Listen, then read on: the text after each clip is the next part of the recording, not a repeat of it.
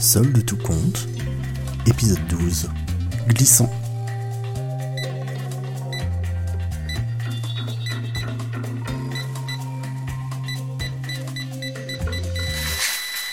Françoise avait chaud sous son masque. Encore énervée du dîner de la veille, elle voulait leur montrer de quel bois elle se chauffe. Non mais c'est vrai. Troisième soir cette semaine qu'il mangeait des pizzas.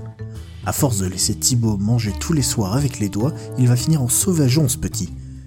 Et son fils, non mais c'est son fils. Elle était persuadée qu'il ne savait même pas faire cuire un œuf. Ce soir, elle reprenait les choses en main. Alors non, ce qu'elle cuisine, elle, ce n'est pas plein de gras. Ce n'est pas non plus tout fait, donc ça prend du temps.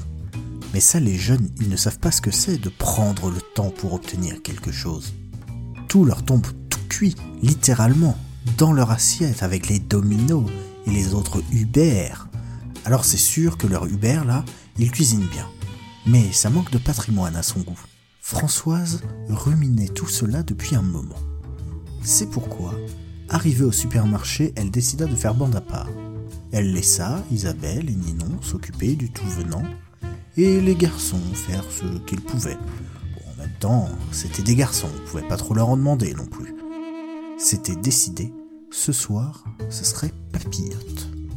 Tu sais faire des papillotes, Hubert? Hmm, Je crois pas cabillaud avec des carottes et des herbes. Si avec ça il ne se régale pas, elle abandonne.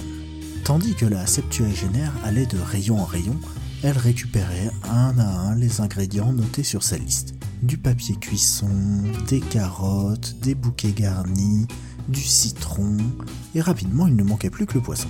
Elle avait repoussé tant qu'elle pouvait ce dernier ingrédient, car dans ses tribulations à l'intérieur du supermarché, elle avait vu que c'était la zone du magasin où était concentré le plus de clients. Elle était une personne à risque, et venir faire les courses la stressait, mais si elle voulait que les choses soient bien faites, elle devait les faire elle-même. Françoise prit donc son courage et son caddie à deux mains et se dirigea vers la zone sombre et bruyante au fond du magasin.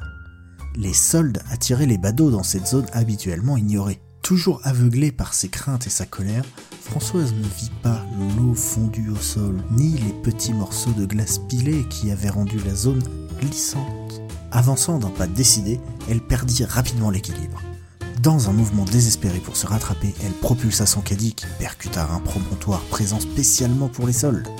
Les fesses dans l'eau, elle admira la réactivité des employés et la gentillesse des clients. Personne ne lui reprocha le promontoire effondré.